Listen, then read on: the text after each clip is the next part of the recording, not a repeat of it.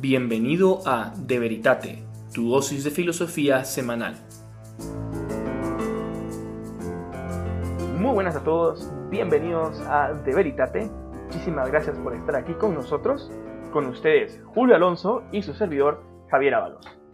El día de hoy vamos a hablar de unos temas que son extremadamente actuales, como son la justicia social y la búsqueda del ser humano por las utopías, si son posibles en este mundo o si realmente quedan en meras elucubraciones que ciertamente mueven a muchos jóvenes y a muchas personas a lo largo de la historia en esa búsqueda de la consecución de esos ideales en la sociedad. Muy bien, Julio. Mira, yo pienso que la búsqueda de la utopía surge del deseo que todos tenemos de, pues, de ser felices, de estar plenos, de estar llenos, y pensamos que a través de la consecución de esa utopía, pues, pues vamos a conseguir el bien último de la vida humana. O sea, no sé si, pues, eh, si te has leído Animal Farm, al principio, eh, después de que destierran a los humanos, cuando los animales están viviendo ya en su utopía comunista, eh, todos están felices y hay un sentido como de que son camaradas y que están trabajando juntos por el mismo fin. O sea, ya tienen como esa utopía en, la tierra, de cierta manera, pues antes de que todo empiece a irse cuesta abajo. Pero el punto es que que hay un deseo, ¿no? De, ese bien y, y, lo ubicamos en distintos lugares, ¿no? O sea, las utopías de izquierda lo ubican en un lugar distinto y las utopías de derecha lo ubican en otro lugar distinto. Entonces yo quería, querría como analizar un poco eso, conversar con vos sobre esas utopías o sobre esas visiones utópicas de la realidad, porque a mí, si te soy sincero, la visión de, la, de el simple hecho de aspirar a una utopía me parece peligroso. Y hay libros como Utopía para realistas, que, que venden muchísimo en Amazon porque, pues, ¿por qué? Eh, eso es lo que nos vamos a preguntar. Pero vos qué pensarías por lo pronto? Con esto de las utopías, creo que has dado un poco en el clavo con lo que decías, que las utopías tienen muchas veces que ver con el deseo que todos tenemos de alcanzar la felicidad, porque hasta cierto punto pensamos las utopías como una condición que nos va a permitir a todos ser felices, ser plenamente, estar satisfechos, plenamente realizados, con todos nuestros sueños cumplidos. Es como una sociedad perfecta, ¿verdad? eso pienso que es como un primer paso de la utopía. Pero, pero, déjame pensar porque... Sí, me gusta lo que decís, de que pues probablemente la gente no piense en la utopía tanto como en la felicidad en sí misma o el bien en sí mismo, pero lo, lo ven como una condición. O sea, hasta que no estemos en estas condiciones, hasta que no tengamos estos bienes, hasta que no todas las personas tengan estos, este conjunto de oportunidades, pues hasta entonces no voy a poder ser feliz o, no vamos a poder ser felices. Entonces ahí corregiría un poco lo que dije al principio. O sea, esa es como la condición necesaria. Cabal, cabal, es como normalmente está en nuestra, en nuestra mente como la condición necesaria para que como alcancemos la felicidad. O se, o se piensa que si ya llegaste a la utopía, ser feliz es fácil. O sea, ya estás... Sí, sí, sí. Sí, sí, sí. Yo creo que esto es una buena corrección de lo que dije al principio, porque, o sea, no, no, realmente no creo que las personas vayan en ese plan de cuando esté en la utopía ya voy a ser feliz, sino que ahí ya voy a poder alcanzar eso, o sea, ya, ya voy a tener lo que necesito como base y ya voy a poder alcanzar eso. Y pues no, no pienso que sea algo que solo piensen los, los ideólogos de izquierda o derecha, sino que es algo que a veces también pensamos nosotros.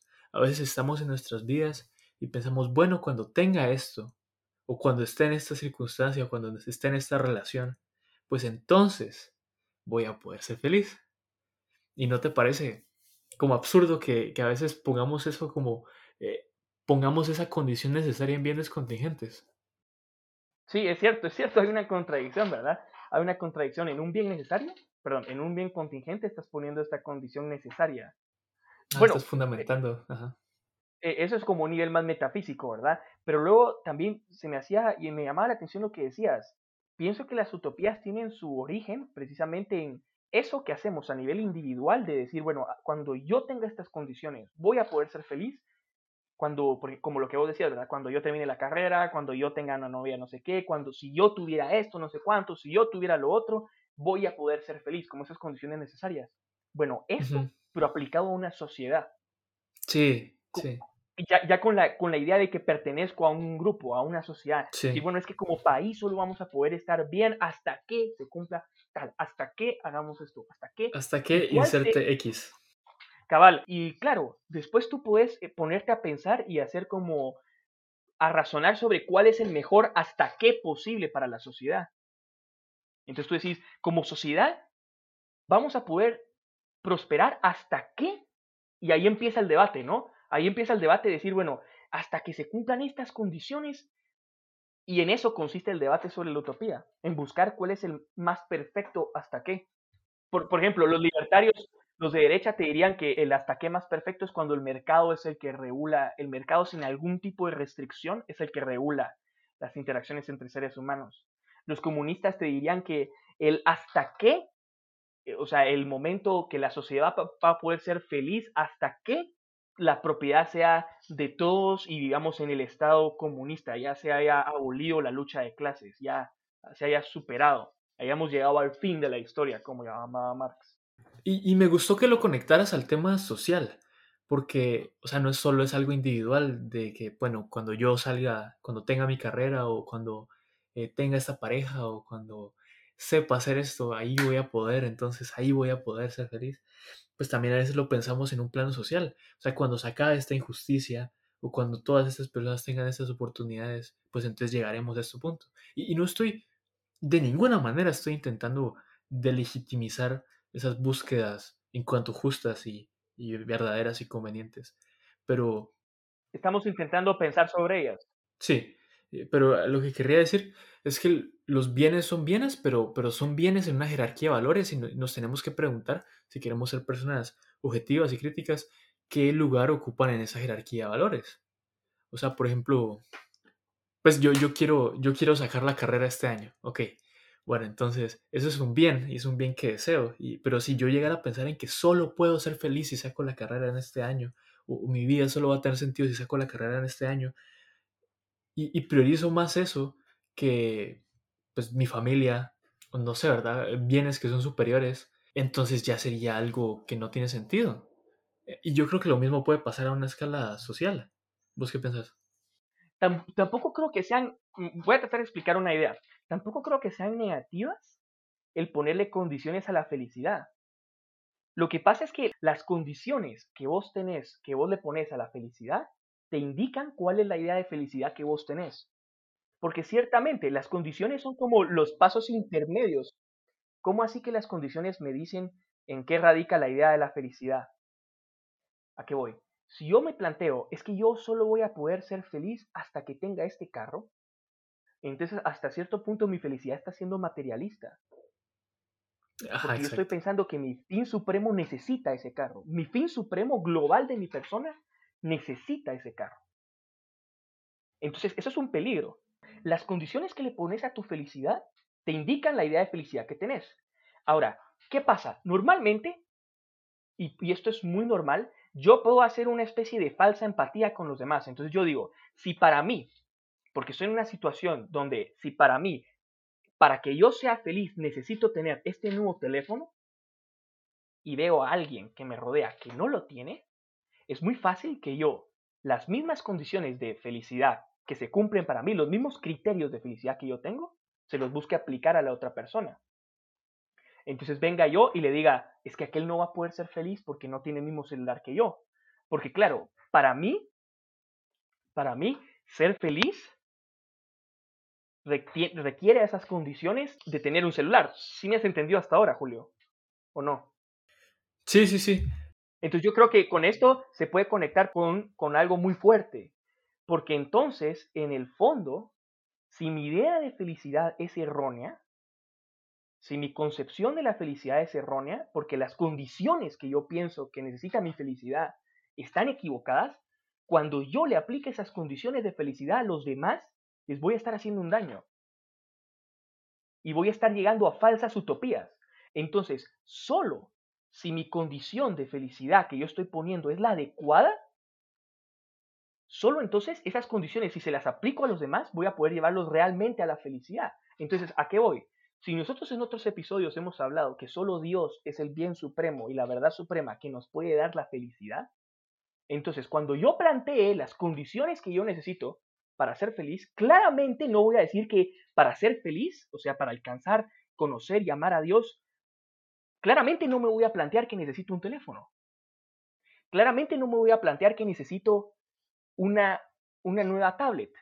Y por eso, claramente, no se lo voy a exigir a los demás. No voy a pensar, los demás necesitan una tablet, un teléfono, un carro para ser felices. Porque las condiciones de felicidad que tengo van alineadas hacia Dios. No sé si se entiende el punto. Y por eso las utopías que no tienen una buena concepción de lo que realmente es el fin del hombre, le terminan haciendo daño. Hey, completamente de acuerdo con eso último que dijiste. O sea, por eso yo pienso que la antropología filosófica es tan importante. Por eso pienso que tener una concepción correcta del hombre, qué es o quién es el hombre, para quién es el hombre y, y en qué va a encontrar su felicidad es tan importante. Porque si vos tenés una concepción equivocada de qué es la persona humana, entonces cuando vos determinas cuál es el fin de la sociedad vas a estar completamente equivocado y vas a traer caos y, y catástrofe a las personas. O sea, yo quería aplicarlo, por ejemplo, en un caso concretísimo que si tu bien, si tu fin supremo es el materialismo y tú piensas que solo con los bienes, la consecución de bienes, vas a ser feliz, entonces tú en tu vida vas a decir, yo solo voy a ser feliz hasta que tenga este carro, solo voy a ser feliz hasta que tenga esta nueva tablet, solo voy a ser feliz hasta que tenga este vestido, solo voy a ser feliz hasta que tenga esta otra cosa. Ahora, ¿qué pasa si yo tengo empatía, entre comillas, con los demás y veo a una persona que está a la par mía y le digo, esta persona, entonces solo va, a ser, solo va a poder ser feliz hasta que tenga esos bienes materiales, solo va a poder ser feliz hasta que tenga ese carro, solo va a poder ser feliz hasta que tenga esa, esa ropa.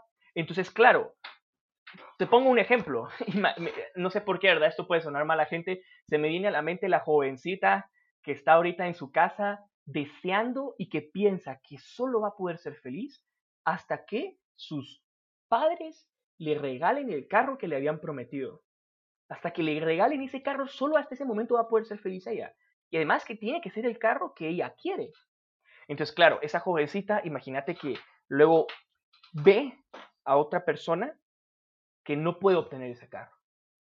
Entonces, es muy fácil que de ahí digas, esta otra persona no va a poder ser feliz. Y entonces, si ahora yo tengo un buen deseo de lograr que todas las demás personas sean felices, es muy fácil que venga yo y diga, es que todas las personas deberían de tener ese mismo carro. Todas las personas. Todas las personas deberían de tener esa misma cantidad de bienes materiales.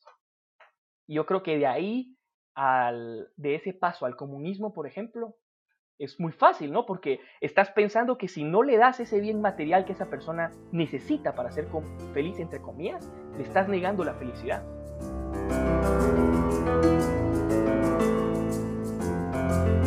Entonces Claudio acaba de entrar a la conversación, así que para resumirle lo que hemos hablado y contarle un poco de lo que hemos hablado y también como intermisión.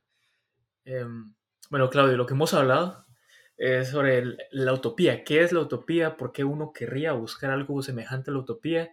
Y ahorita vamos entrando, eh, bueno, dijimos que está fundamentada en el deseo del hombre de ser feliz y viene a que a poner condiciones a nuestra felicidad, a decir, bueno, seremos felices cuando lleguemos a este punto, o, más bien, cuando lleguemos a este punto, voy a poder empezar a aspirar a ser feliz como una especie de condición necesaria a la felicidad, o sea, no la felicidad en sí misma, pero una condición necesaria para la felicidad. Y cuando, y siempre y cuando no, no hayas llegado a esa condición necesaria, pues algo se te ha quitado. La utopía se radica en el deseo que todos los hombres tienen de la felicidad, de alcanzar la felicidad, pero eso convertido de un plano ya no individual, sino en un plano social. Y claramente la utopía hace énfasis en las condiciones necesarias que se requieren para poder alcanzar la felicidad, aplicadas a la sociedad. Ahora, estudiando esas condiciones, esas condiciones que establecen los distintos sistemas utópicos, se puede saber cuál es la concepción de bien supremo o de fin último que tienen de la felicidad, tanto para la sociedad como para el individuo. Y, eso me, me, gustaría hacer énfasis, porque, o sea, si vos analizás el marxismo, por ejemplo, pues vos te das cuenta entonces que la, que la concepción que tienen del hombre, porque la concepción que tenemos de felicidad también parte de la concepción que tenemos del hombre.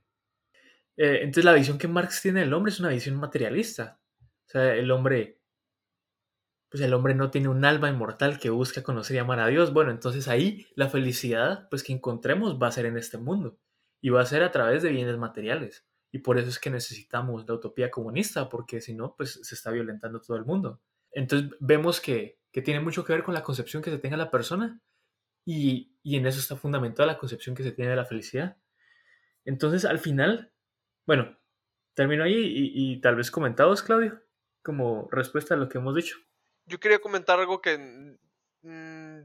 no sé si es un poco llevando, pero sí quería llevarlo similar a lo que están comentando. Eh, ayer y hoy he tenido como una discusión con un amigo que eh, publicó unas cuestiones de esta de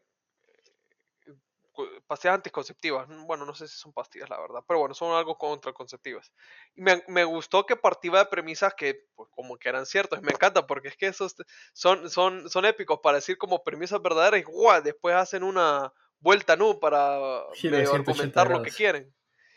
Eh, que si efectivamente e, es, a saber, o ni sé si es eh, en un plano ahí Z ahí para ver dónde piran entonces comentaba que efectivamente algo que, algo que daña mucho, muchas niñas aquí embarazadas de pequeñas edades, eh, desgraciadamente pues todo eso, mujeres que, están partiendo, todo lo demás. Entonces el último tema donde, eh, donde ahí fue donde le comenté era que la maternidad debe ser deseada y es como que ahí eh, un poco similar como lo del especismo, ¿no? Parte obviamente de premisas que son reales, pues obviamente nadie está a favor de la crueldad animal o en este caso de que niñas queden embarazadas, pero pues cuando ahí medio quieren meter la, eh, la maternidad deseada, ¿no? Como ese deseo, entonces yo le digo a él, mira, esto parte, ¿no? De, de esa premisa, de eso de que el hombre solo puede ser feliz cuando deliberadamente elige algo. Pero yo voy a preguntar, en los casos obviamente que no son tan extraños, pero ¿qué pasa cuando una pareja, no un matrimonio, efectivamente la mujer queda embarazada? Tal vez no lo planificaron, pero son cosas que también suceden. Entonces, ¿por qué? Eh, yo le preguntaba, ¿por qué quieren insistir que la felicidad solo es alcanzada cuando uno la elige, ¿no? Cuando uno la elige. También esa especie utópico a veces que dice, creo que sale, me parece que es Sartre el que, el que, el que expone esto, ¿no? solo lo que el hombre pues elige puede, puede llegar a hacerlo feliz. O sea, a ver si entiendo tu punto, Claudio. Creo que estás haciendo énfasis en las condiciones que normalmente se asume en la sociedad como necesarias para la felicidad. O sea, por ejemplo, que para ser feliz necesitas haber elegido todo libremente. Sí, eso, libremente tengo que haber elegido esto. Claro, es que eso que decís es muy interesante porque pienso que estudiando las condiciones que te plantean sobre la felicidad, cualquier sistema utópico o cualquier propuesta, como lo que vos decías, incluso la, propuesta de los anticonceptivos, la propuesta de, no sé, cualquier tipo de ideología, cualquier, cualquier idea utópica, ya sea a nivel personal o a nivel social, estudiando esas condiciones, se puede estudiar cuál es el bien al que apelan, cuál es, el, cuál es la idea de felicidad que subyace. Y luego esa idea de felicidad, creo que lo que vale la pena hacer es evaluar si realmente va acorde a lo que una antropología filosófica clásica defendería. Y verdadera. Entonces pues. ver, bueno, sí. claro, claro, correcta y verdadera. Y si no, pues entonces claramente esas condiciones son equivocadas. Sí, mira, lo que quería conectarlo es a la justicia social. Porque muchas veces o sea, todos sabemos que la justicia es algo bueno, que la justicia es algo deseable. Acá yo estoy hablando de, de esos movimientos, de esas protestas que se dan particularmente en campus universitarios por gente de 20, 22 años, así como nosotros, eh, que están buscando bien social y, yo qué sé, o sea, ustedes saben de qué estoy hablando. Entonces quería conectarlo a, eso, porque ellos buscan pues un bien, algo que ellos se identifican como un bien para la sociedad algo que tal vez podría definirse como esas precondiciones necesarias para, para que seamos felices, ¿verdad? como habíamos hablado antes de la utopía, que son esas precondiciones necesarias para permitir el florecimiento eh, de las personas bajo esa particular antropología filosófica que se tenga presupuesta. Entonces ellos tienen pues esos presupuestos, tienen esa visión de la persona, tienen esa visión de la realidad y en base a eso van y protestan y quieren cambiar el mundo pero, ¿qué pasa si están equivocados? ¿Qué pasa si su visión del hombre es equivocada? ¿Qué pasa si el fin que ellos consiguen de la persona humana no es el correcto? Y van y cambian el mundo. Eh, pues entonces sería un desastre. Porque también algo que dice Jordan Peterson, que me gusta bastante y que me, llama bastante la atención, es que como la utopía es el bien máximo, no hay, no hay ningún costo demasiado alto para pagar. Y eso es algo que hicieron los, Claro. los dictadores de los dictadores del siglo XX. Pagaron cualquier precio por la utopía. O sea, no hay precio que sea demasiado alto. Y al final yo creo que hay algo que está fundamentalmente equivocado con el concepto de utopía en general. Sí, correcto. Con eso que decís, y po- porque es cierto, volviendo, disculpen al argumento que me dijo mi amigo em, sobre lo de los anticonceptivos, me mandó una foto, no, un tweet que había dicho una persona que en el estado de Colorado, en el 2019 empezaron a ofrecer esto y IUDs, no sé cómo se dice en español, DUI, dispositivos intrauterinos, sin así, ¿no? consentimiento, eso, correcto, DUI, sin consentimiento de los padres. Mira qué curioso. Entonces dicen esto, que las estadísticas que en 8 años, del 2019 para adelante, eh, los embarazos de adolescentes bajaron 54%, los abortos de, de estas adolescentes bajaron 64%, y que por cada un dólar que se invertía en este programa, el Estado había salvado 5.8 s- dólares en el trabajo mm, de pues, dar, dar a luz, del costos de logística, costos de cuidar a los hijos, de asistencia y también de, de comida. Entonces me da una... A esto, cuando lo empecé a, a reflexionar después que hablamos, me una parte que sí me asustó en la parte utópica es que hicieron esto sin consentimiento los padres. O sea, ¿cómo es posible que el mismo Estado, por querer poner esta cuestión utópica, dice, es que yo me paso encima la responsabilidad de los papás, me la tomo yo y, y quieras o no, sin que los padres se den cuenta o aunque estén en contra, igualmente yo le voy a poner esto a las hijas. Y tú dices, bueno, ¿y aquí qué está pasando?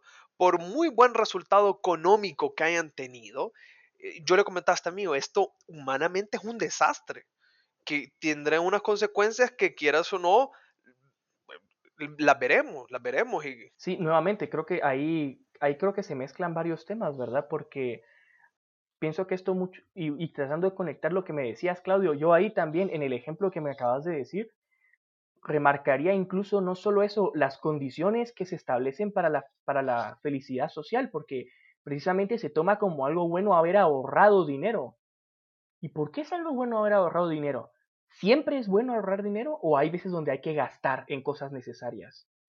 Por ejemplo, en un tratamiento con cáncer, ¿será bueno ahorrar dinero da- dando el mal el tratamiento o hay que dar hay que gastar dinero dándolo totalmente? Pero no quiero hacer tanto énfasis en eso, sino que creo que el, y conectando con lo que decía Julio y con lo que decía Jordan Peterson de las utopías, que precisamente como es una utopía no hay, nin- no hay ningún costo que sea demasiado alto. ¿Y eso por qué? Porque a nivel individual, para nuestra felicidad, nosotros concebimos que no hay ningún costo demasiado alto para nuestra felicidad. O sea, yo no sé, pues, pero nosotros estamos dispuestos a hacer lo que sea para ser felices. Y ahora sumarle a eso el deseo de ser superhéroe. ¿Cómo así? O sea, el complejo que tenemos los jóvenes y que en parte es bueno y noble de querer ser superhéroe. Entonces yo quiero ayudar a los demás, hacerles bien a los demás. Entonces yo también los quiero hacer felices. Y si yo pienso que esta manera de vivir es la que los va a hacer felices, entonces yo la voy a promover y la voy a promover con fuerza. Con Y si fuerza. ahora pienso que esta es la manera que cabal, y ahora, y si yo pienso que esta utopía es social, a un nivel social, entonces yo pienso que el promover eso a nivel social, estoy salvando a los demás. Y además, si en mi sistema ideológico no hay ningún costo demasiado alto, me puedo convertir en un tirano muy fácilmente, intentando hacer el bien a los demás, intentando, según yo, buscar su felicidad. Porque según yo me siento con el poder para ponerme en los zapatos del otro y decidir qué es lo que lo va a hacer feliz. Sí. Eh, creo que también era Jordan Peterson el que decía que eh, si escuchas que una persona te dice que el comunismo real no ha sido probado y, y- sentís que, que esa persona dices, pero el que yo implementaría ese sí sería el real, pues deberías alejarte lentamente de esa persona porque, pues, pero bueno, entonces yo querría, pues ya para ir terminando, pues tal vez hacer el punto de que tenemos que estar muy, muy, muy, muy seguros de que nuestra visión del hombre, nuestra visión de la realidad es correcta antes de llegar con ese tipo de fuerza. o pues tal vez ni siquiera nunca esté justificado, incluso por muy convencido de que estés de que tu visión es la correcta, ejercer ese tipo de fuerza y violentar la libertad humana. De hecho, yo te diría que, por ejemplo, en una concepción, en, en una concepción tomista, ¿verdad? Precisamente el bien del hombre es hasta cierto punto amar a Dios y contemplar la verdad que hay en Dios, pero eso solo se puede hacer libremente.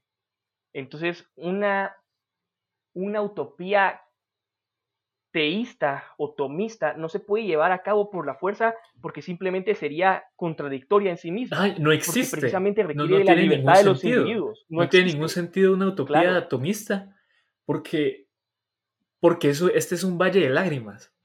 o sea, Santo Tomás en una parte de la suma dice que eh, el hombre ciertamente ha de aspirar a ser feliz en esta vida en la medida de lo posible, pero también dice en una parte que un poco de tristeza sana no es mala dado el estado actual del mundo y, de la vida. Porque, o sea, no estamos en nuestro fin, no estamos contemplando a Dios, no estamos en el final, estamos en un valle de lágrimas.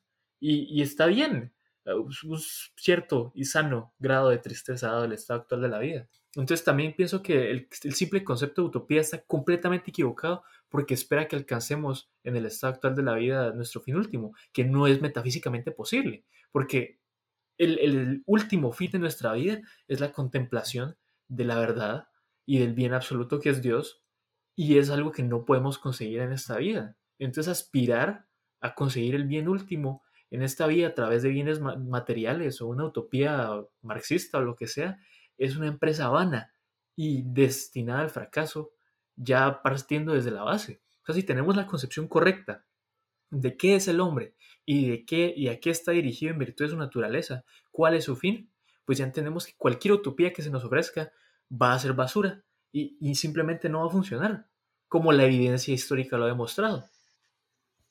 Yo solo sé que quería hacer un comentario, que una, una persona me lo dijo a mí, pero creo que no lo entendía en ese momento, porque hay, digamos, en, esta, en la parte tomista, ¿no? ¿Cómo, cómo hacerlo? Que hay una parte que quieres unas parábolas, dice que cuando el rey mandó a los siervos, les decías que obligarlos a entrar, el compel intrare, ¿no?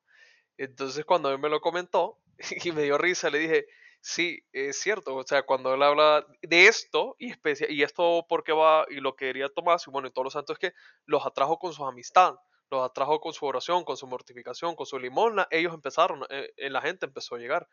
Y eso lo podemos ver, le explicaba a este amigo en los primeros cristianos cuando todo el mundo, quieras o no, estaba pues en, en contra, que no entendía estas cuestiones, los cristianos empezaron a crecer por, estas razones, siendo amigos con todos, siendo amables, siendo mortificados.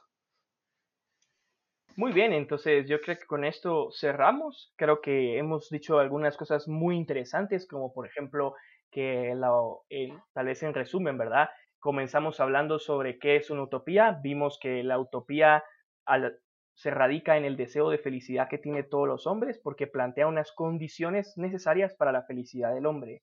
Ahora, esas condiciones necesarias para la felicidad del hombre pueden ser llevados también a un plano social y esas son las utopías políticas, sociales, etcétera, y económicas.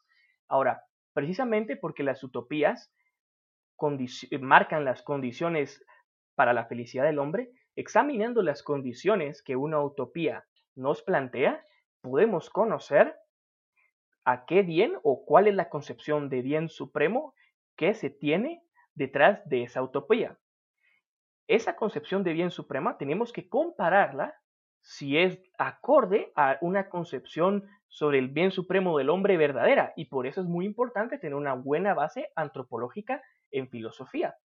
Ahora, realizada esta comparación, llegamos a la conclusión que las utopías no son realizables en la Tierra porque el bien supremo del hombre, que es la contemplación de Dios y la consecución de la verdad, y el amor del bien y de la verdad, solo se va a poder llegar a hacer hasta en una siguiente vía, hasta en una siguiente vida. Entonces eso no es posible ahorita actualmente en la Tierra.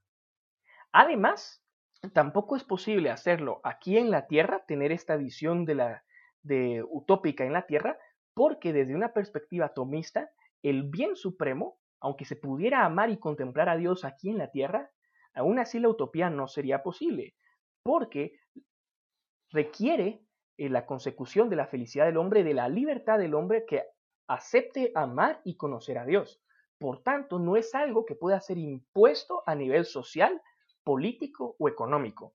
Y por eso es que una utopía social, política o económica no es verdadera ni auténtica. Muy bien. Entonces, muchas gracias por estar aquí con nosotros. Espero que este episodio te haya gustado. Muchas gracias a Claudio, a Julio, a todos los que nos oyen. No olvides seguirnos en Instagram como de.veritate y nos vemos la siguiente semana.